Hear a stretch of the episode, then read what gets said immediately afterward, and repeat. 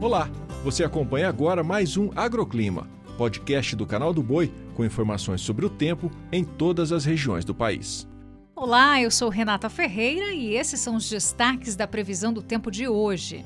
Com o avanço da frente fria, o retorno das chuvas em áreas de São Paulo, Paraná, Mato Grosso, Mato Grosso do Sul foi muito bem recebido pelos produtores que se preparam para a nova safra. E essa chuvarada segue persistente em alguns pontos do país. A frente fria que atua sobre o Brasil já se desloca hoje para o mar, mas ainda mantém instabilidades associadas a ventos úmidos que vão levar chuva a qualquer momento entre o Vale do Itajaí em Santa Catarina até o Rio de Janeiro.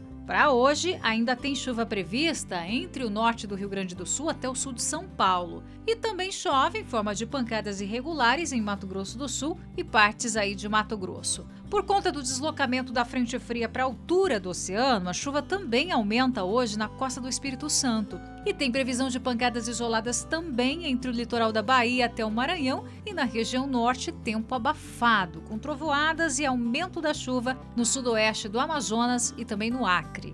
Já o tempo seco predomina desde o Triângulo Mineiro, passando por Goiás até o Ceará, com baixos índices de umidade relativa do ar e grandes focos de queimadas.